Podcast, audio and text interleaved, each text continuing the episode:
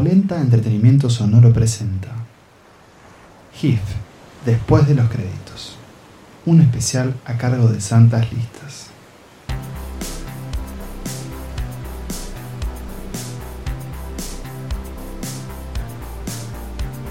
Bienvenidos, bienvenidas y bienvenides al tercer episodio de Después de los Créditos, este especial que aquí en Santas Listas estamos haciendo en colaboración con el GIF, el José Ignacio International Film Festival. Hoy vamos a hablar de Drac, la película del danés Thomas Winterberg, y también de Montevideo Vampiro, el cortometraje que se exhibió antes de esta función que cerró el festival y que cierra esta trilogía, estos tres breves episodios especiales que estamos haciendo en este verano 2021. Mi nombre es Nicolás Tavares, saludo a mis compañeros, Emanuel Bremerman y Pablo Estarico. ¿Cómo andan muchachos? Nico, Pablo, eh, muy feliz de terminar este ciclo que hemos hecho con el GIF, eh, con una gran película además, eh, y también con un corto que enseguida ya vamos a mencionar de qué se trata. ¿Qué más agregar? Que ha sido un placer hacer este especial, ha sido un placer verlos a ustedes eh, en verano, que, bueno, no solemos ver todo el año, pero nos tomamos un descanso en Listas en nuestro podcast habitual. Así que la invitación eh, nos sirvió, la invitación del GIF nos sirvió de esta excusa para, bueno, hablar de estas películas que todas han resultado interesantes, de alguna manera todas nos han gustado. Pero antes, como decía Emma, tenemos eh, una antesala nacional, porque estamos hablando de uno de los cortos que compite en la competencia de cortometrajes desde el GIF, que es Montevideo Vampiro, del director Cristian Horta, y trata de lo siguiente. Soledad, una vampira recién llegada a Montevideo, hambrienta y sin dinero, debe encontrar un lugar seguro donde dormir antes del amanecer. De lo contrario, arderá en llamas con los primeros rayos del sol. Eh, con estas líneas, eh, si ustedes, oyentes, vieron el corto, lo, lo, sabrán mejor y lo sabrán como nosotros, pero para quien no lo vio, se plantea en principio muchas de las características vampíricas que ya hemos visto en otras historias, ¿no? Eh, esta cuestión, esta necesidad de refugiarse ante la luz del sol, bueno, la necesidad de ver sangre, pero también otra particularidad, los vampiros están en Montevideo. Exacto, que eso creo que es uno de los costados más interesantes de este corto, que se basa en un cómic que es del propio Cristian Horta, eh, y, que plantea un poco unos, unos vampiros muy uruguayos, ¿no? Con mucha burocracia, con mucha tranquilidad también para, hacer sus cuestiones. Eh, y bueno, ahí seguimos a esta protagonista, Soledad, esta mujer que llega a Montevideo, que su asistenta, la, que le lleva el dinero y la ropa, se pierde en el viaje. Sí, la, clásica esclava o esclavo de los vampiros. De los vampiros, y bueno, ella queda, queda varada en esta situación. Y ahí se suceden un montón de situaciones, algunas muy, muy hilarantes, ¿no? También como, bueno, un poco esta, esta burocracia y estos estas reglas del mundo de los vampiros. Supuestamente el, gobierno está, sabe que existen y hay como algunos acuerdos con ellos. Sí, hay como, hay como una instalación de un universo. Exactamente, que creo que ahí está uno de los, de los puntos más interesantes de este corto. Ana Clara Ferreira Palfi es, la actriz que interpreta a esta, esta vampira, que bueno, se las ve bastante, bastante negras, bastante oscuras. Y la verdad que creo que ella se, no solo deja como un papel bastante comprometido, se sumerge en, eh, en lo que para mí es uno de los, de los elementos más eh, favorables del corto, que es esa creación de, este mundo, de este mundo ficticio. Eh, algo cómico, tal vez a mí me sorprendió que en realidad no es, un, no es una historia que, busque asustarlo a uno, si bien obviamente maneja el lenguaje del terror con sus personajes, es tirando más bien a cómico y el terror es más bien social, ¿no? Porque bueno, ¿qué, hay ahí en las penumbras de, ese Montevideo en los puertos o ese Montevideo céntrico en, en la noche? Es más bien como, como la principal amenaza, además de ese sol que, se viene. Montevideo Vampiro entonces es este corto de Cristian Horta, basado también en un cómic, como decía Nico, en donde también participa, bueno, el otro coautor es, Joel Correa, así que a, Joel, a Cristian y obviamente a todo el, equipo detrás del cortometraje, todas las felicitaciones. Y ahora sí vamos a, nuestro principal propósito. Eh, por las dudas, si alguien nos escucha ahora así como si esto fuera radio, ¿de qué vamos a hablar? Vamos a hablar de Drac. Det er sgu synd, du er så fornuftig. Men spørgsmålet er, hvad der i virkeligheden er fornuft. Der findes en, en norsk filosof. Han øh, mener, at mennesket er født med en halv promille for lidt. Altså, jeg må sige, jeg kunne da godt sådan bruge en halv promille sådan på daglig basis for at få lidt mere Det har selvtillid. vi da alle sammen brug for. Det har du da også brug for. Cuatro profesores de secundaria se embarcan en un autodeterminado experimento sociológico. Deberán mantener la frecuencia de alcohol en su cuerpo al mismo nivel todos los días, buscando demostrar que así pueden mejorar en todos los aspectos de su vida. Experimento que tendrá sus consecuencias. Este tonito un poco hilarante que le doy es a lo que es la sinopsis de Drac, la última película del director danés Thomas Vinterberg, protagonizada por el gran Mats Mikkelsen y que fue eh, la película de cierre, la clausura de esta onceava edición del José Ignacio International Film Festival. Nosotros, eh, ¿qué pensamos de Drac, señores? Para empezar, eh, es una especie de revancha de, este dúo, ¿no? De, Tom, de, Winterberg y de Mikkelsen, que ya han trabajado juntos en La Casa, una película del 2010 y del 2015, si no me equivoco. Eh, ¿Y por qué es una especie de revancha? Porque acá se confirma de que las cosas a ellos dos les salen muy bien cuando trabajan juntos y sobre todo de que Winterberg logra... eh, filmar un montón de cosas que tienen que ver con la película, pero sobre todo logra sacarle eh, todo el provecho a ese rostro tan particular que tiene Mikkelsen y que usualmente Hollywood lo ha puesto en papeles más de villano, pero que acá se luce y creo que gran parte del corazón de esta película es su interpretación. No sé qué Sí, mu- muestra una faceta un poco distinta a a esta que le, que le vemos más en, la- en las producciones en, en Estados Unidos en las que ha participado, sobre todo en los últimos años. Eh, y bueno, y como, como vos decías, Emma, que es el corazón de la película, sin duda, como este protagonista de este cuarteto protagónico, justamente, valga la redundancia, es al que seguimos más de cerca de los cuatro. Es también, bueno, obviamente es donde está puesto el foco, esto, este grupo de, de hombres eh, cuarentones, cincuentones, que están ahí un poco en la, en la crisis de la mediana edad, cada uno con sus particularidades. Algunos tienen familias, algunos tienen hijos más chicos, otros son más grandes, algunos están casados, otros están solteros, pero todos a su manera están como en esta situación complicada de, de sentir que su vida no va a ningún lado. Y bueno, y descubren la, la teoría de este, de este filósofo, que es una teoría real, eh, que establece esto, que con un mínimo de alcohol en sangre uno funciona mejor. Ellos lo van probando, eh, después, bueno, empiezan a, a variar, a aplicar variables al experimento. Hay cosas que les salen bien, hay cosas que les salen muy mal. Ver gente borracha a veces es muy gracioso, a veces es muy deprimente. Sí, es patético También, claro. bueno, también se refleja en esta película que sin embargo tiene un origen diferente porque acá Winterberg empezó buscando otra cuestión, empezó buscando algo más, más humorístico, algo más sencillo, algo más, más bien como el- una influencia del alcohol en la vida humana eh, a, lo largo de la historia. Y hay una tragedia personal que, que marca mucho esta película, que es la, la muerte de una de las, de las hijas de Winterberg. eh, al momento de que había empezado el rodaje, ya llevaban algunos días de trabajo, que bueno, que forzó a frenar, eh, a replantearse la película, a aplicarle este costado también más dramático y a que funcione como una especie de homenaje también y una especie de celebración sobre la vida en cierta forma. De hecho, bueno, varios de, los adolescentes, sobre todo lo- los alumnos de estos docentes, son amigos de, de la hija de Winterberg, que bueno, que de esa forma también está presente en la película. La película está dedicada a ella al final, a, Ida Winterberg. Eh, son esos datos que, bueno, a veces se, cuelan cuando uno averigua detalles de la producción y demás. De hecho, yo no lo sabía cuando la vi, pero, mm, y esto creo que lo hablamos antes de grabar, también es imposible no, no repensar la película a través de esa tragedia que es, bueno, la muerte de una hija por un padre. eh, y sobre todo con la inmediatez que sucede antes que sucediera la película, porque de hecho ella iba a tener, iba a interpretar un papel de la hija del personaje de Max Mikkelsen. Y bueno, muere en un accidente de tráfico. eh, obviamente pausan la producción, pero como que la retoman bastante, bastante rápido. Y Winterberg, que, que ha sido. se ha mostrado muy abierto a la hora de hablar como ese proceso de duelo tan especial que, que, que tiñe la película. Bueno, decidió que, lo que yo hubiese querido, que aparte ella también había, obviamente había leído el guion, si iba a ser uno de los personajes, es que hiciera la película. Eh, tomándose a veces algunos descansos, porque bueno, obviamente por la situación traumática que estaba atravesando.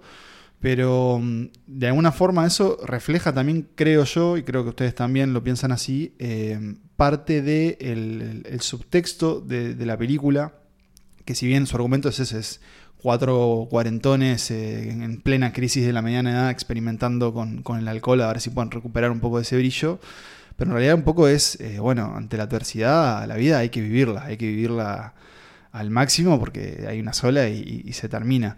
Eh, me hace pensar también eh, en algo que, decía Nico ahora un, poco antes, y es que no es que me ha costado, pero a veces me, me he preguntado si cómo presentar a la película, si es una comedia, si es un drama. Generalmente se le ha, se le ha como adjudicado el término comedia, Sí. pero no, no, no deja... Hay momentos intensos. Claro, ¿no? completamente. Entonces no, no, Creo- se, no, no entra también en esas casillas. Creo que parte un poco por, por la premisa, quizás, ¿no? Uno piensa en, bueno, un argumento que pauta cuatro cuarentones experimentando con el alcohol, bueno, puede pensar en alguna de las comedias quizás más, más como, no sé, como simples o... o- Sí, el, el avance de hecho apunta a, a mostrarlos a ellos Claro, eh, en- con tremenda, tremendo pedalín. Sí, digamos. mamúa. Claro, Eh, mamúa. gran palabra, mamúa. Eh, pero termina siendo eso, algo completamente diferente. Termina siendo un, un gran experimento como hasta de hasta qué punto a veces eh, la condición humana pasa por diferentes etapas, eh, depende de las presiones a las que la sometas, y eso también termina siendo como un gran ejercicio catártico para todos, ¿no? Eh, también leíamos un poco antes que, que el rodaje había sido también como un gran, una gran burbuja en la que todos habían estado como contenidos y como de alguna manera en una especie de sinergia, eh, eso, como artística, pero a la vez emocional, que evidentemente termina eh, derivando en esta película, que eso, tiene un costado profundamente eh, conmovedor, también en momentos es muy dura, por, bueno, si la vieron, ustedes que la vieron, oyentes sabrán, hay algunos este, personajes que sus caminos son un poco más este, complicados que otros. Pero, pero en definitiva. Y no, y no todos llegan a buen puerto. Y no todos llegan a buen- pero en con lo que definitiva, significan esas palabras. el final de la película, y creo que podemos hablar un poquito de ello, termina resumiendo esa situación. Quiero, quiero planteo. dejar un- el final para el final, porque sin duda es uno de, los- de los puntos más memorables de la, de la película. Eh, pero quería repasar algo que, que también había mencionado Emma, y es el, el camino de, de Wittenberg a, a ella. Él, bueno, formó parte del, Dogma 95, esta, esta tropa de, de directores daneses, entre los que está Lars von Trier, que, bueno, seguía todo un manifiesto de cómo hacer cine, eh, bueno, utilizando luz natural, como escapando un poco de, de la producción más este, industrial del cine. Acá obviamente sí eh, vemos eh, una película que, eh, más allá de que bueno, no hay efectos especiales y demás, se nota que es una película que tiene un buen presupuesto. Eh, Mikkelsen es de los actores, si no el actor danés más famoso del momento, el resto eh, yo no los conocía. Sí, algunos de ellos habían trabajado también en la casa. en la casa, claro. Es como una especie de troupe también ahí. De, De, de colaboradores. Sí. Bueno, y a eso iba, es que en... ¿Es la casa o la cacería? Bueno, es la, es la Es la- casa de cazar. la traducción, O sea, es, claro. es The Hunt. Y, y es en danés, Bueno. para que sepa danés, es Jagten. Ahí va, depende, depende del mercado hispanoamericano. Pero está bueno engancharlo porque ahí él, bueno, obviamente exploraba algo muy diferente, que es eh, un, era un... Era un maestro también, ¿no? Sí, también un maestro. Maestro del personaje Mikkelsen acusado de pedofilia y sobre todo cómo la sociedad eh, toma esa acusación. Y acá un poco también está lo que, lo que quería explorar, que era, bueno, el lugar del alcohol eh, eh, y el problema del alcohol que tienen los daneses, desde los jóvenes los hasta jóvenes. los adultos. Entonces, claro, la película, si bien se centra en esos, en esos cuatro profesores, también vamos viendo cómo afecta a, a sus compañeros de trabajo, eh, a su familia sobre todo. Entonces, Sí, los efectos colaterales. Claro, y si bien nosotros seguimos eh, sobre todo el camino que hace Martin, que es el personaje de Mikkelsen, eh, vemos cómo afecta a todo ese pueblo, ¿no? Y a esa clase social que es media, media alta, digamos, o por lo menos al personaje de Mikkelsen le va bastante bien. Sí, a ver, son, son profesores, pero claramente. Es primer este, mundo, Sí, claro. Profesores de primer mundo. Un profesor de gimnasia, un profesor de historia, que es el personaje de Martin, un profesor de, de psicología Sí, y un profesor de música. exacto. Eso es, esa, esa es la trop. Vayamos a las actuaciones. Eh, ¿Qué podemos decir de ellas? Bueno, creo que sobre todo, como, como decíamos más, más temprano, eh, sobre el gran peso cae sobre Mikkelsen, que, que sin duda brilla mucho en esta película. No me sorprendería verlo en la carrera por el Oscar. Eh, pero bueno, creo que está bien rodeado, ¿no? Creo que cada uno cumple su, su parte, ¿no? En este. en este Son muy naturales las escenas de los Sí. cuatro y probablemente lo- lo- como los puntos más memorables de la película. ¿no? Bueno, ellos de hecho habían contado que, que habían visto escenas de, de videos en YouTube de gente Sí, que- borracha. que así ¿no? se Como prepararon, Para, para claro. prepararse. Que no fue que tomaron tanto en el rodaje, Claro. sino que más bien, bueno, eh, estudiaron muy bien. Igual hay un momento medio escopeteadito en el, Seguro que sí.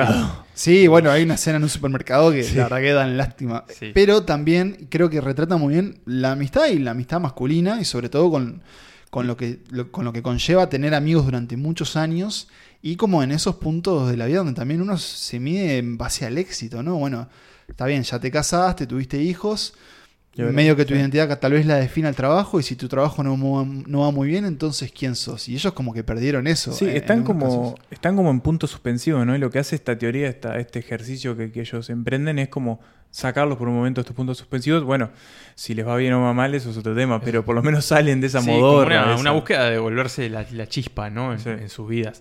Eh, y bueno, y también lo decíamos un poco por arriba, lo, lo dejábamos más para el final, pero creo que todo conduce a esa gran escena final, que sin duda es la, la más conocida de la película, la, probablemente la que se haya visto incluso antes de ver la película.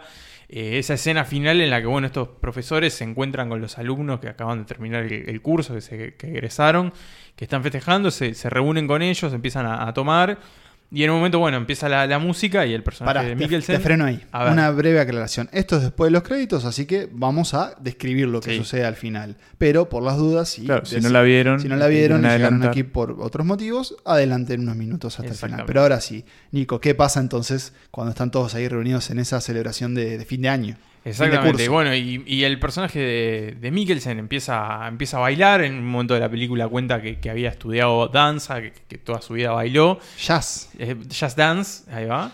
Y, y bueno, y se pone a bailar y queda como solo bailando, todos lo miran eh, y hay como una gran secuencia de baile que, que, bueno, termina con un salto, ¿no? Un salto al, al agua. Y creo que ahí está un poco reflejado todo lo, lo que, lo que veníamos hablando, ¿no? Hay una, hay una cosa de liberación en esa escena también, Sí. un poco lo que lo, ofrece vacío, la danza, el salto al vacío. Sí, Hay es- un poco de sugerencia también de como, bueno, cómo termina esto, o sea, qué significa un poco ese salto.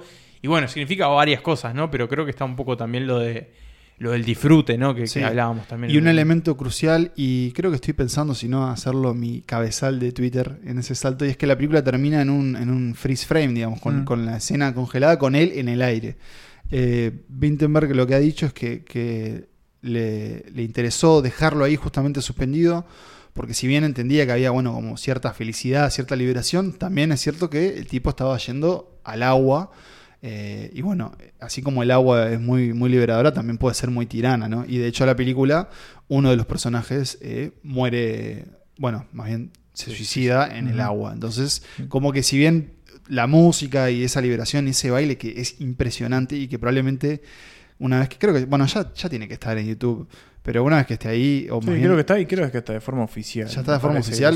Es un, es un video ¿eh? que estoy seguro que la gente volverá, una escena que la gente volverá a ver solo por el hecho de- de verla, de verlo a él bailar. Eh, Mikkelsen, que bueno, no era la primera vez que bailaba sin duda, pero que tuvo que ver con el diseño de la coreografía. Y esa canción, What a, what a life. esa canción que es un, un Sí. hallazgo de- Sí. del año pasado o más bien de este año. Es una, es una de las grandes escenas finales de los últimos años. Y un, un dato random. Esta película fue elegida por Almodóvar como una de sus películas favoritas del 2020. Así que cierto. tenemos Dato. el aval de Pedro Bien. también. Eh, otro, otro dato random es, eh, bueno, un poco los, los premios que ha, venido, que ha venido cosechando, que han sido un montón y no los voy a enumerar. Son porque- muchos. Porque de verdad que son muchos. Entre los, los últimos que recuerdo, así es, eh, bueno, el premio a la mejor película europea. Así que Mm. imaginen eh, a quiénes tuvo, tuvo que vencer. Probablemente una de las firmes candidatas a, a mejor película de habla no inglesa en los Sí. premios Oscar. Y hay que ver, yo la verdad que no tengo claro cuál fue la distribución que hicieron en Estados Unidos y si busca una calificación como, como mejor, Mejor película, película, que puede pasar, ¿no? Puede Una película extranjera, siempre que, Pasó el último año. claro, que se estrene... Los dos últimos, en realidad. Tuvimos. Roma y Parasite. Tuvimos Roma. Claro, y Parasite Parasite ganó. la, la gran ganadora. Eh, así que eso es, eso es Druk, de Tomás Vinterberg. Eh, lo cierto es que, bueno, de nuevo, como lo decía al principio, y un poco para dejar ir cerrando de forma circular, es una nueva gran colaboración de Vinterberg, de Mikkelsen, que ahora lamentablemente, eh, pero aunque eh, obviamente alegre para su, su familia, en la de Mikkelsen. Eh, bueno, lo vamos a ver en la próxima película de Animales Fantásticos, donde va a reemplazar a, a Johnny Va a Depp como cobrar villano. un cuantioso cheque seguramente. Y para mí es un error que lo encasillen en ese rol de villano. Sí. Que si bien le sale muy bien, eh, o, o incluso, bueno, hizo la serie de Hannibal, donde también eh, dejó un gran papel, acá es donde, donde yo pienso, por ejemplo, en sus ojos, en esa Mm. mirada como casi destruida y, y como que es- él siento que transmite muy bien los demonios interiores de un personaje. Sí, hay como una fragilidad y una vulnerabilidad. Igual en, en esa cara tan como pétrea en algún punto, ¿no? Es como Sí. súper rígida, pero eso transmite un montón. Creo que por eso mismo, por esa cuestión de que sea tan como eh, petrificada su cara, que sea lo, lo han malinterpretado quizás y lo han encasillado como villano, eh, pero es un actor increíble que tiene mucho, mucho más para dar. Y acá es uno de los, de los grandes ejemplos de ese talento. Esto fue el repaso que hicimos de Drac, esta película de Thomas Winterberg, como ya lo hemos mencionado. Y así llegamos al final de este ciclo, de este, después de los créditos, de esta trilogía sobre las películas del José Ignacio International Film Festival. Afhandling. Daglig indtagelse af alkohol. Ja. Tilstræbt til konstant niveau på en halv promille. Med henblik på indsamling af evidens, ja. psykologiske og psykoretoriske følgevirkninger samt undersøgelse af forøget social og faglig ydeevne. Så det er kun i arbejdstiden, vi drikker, ikke? Men det er jo ligesom Hemingway. Vi drikker ikke efter 8 og ikke i weekend.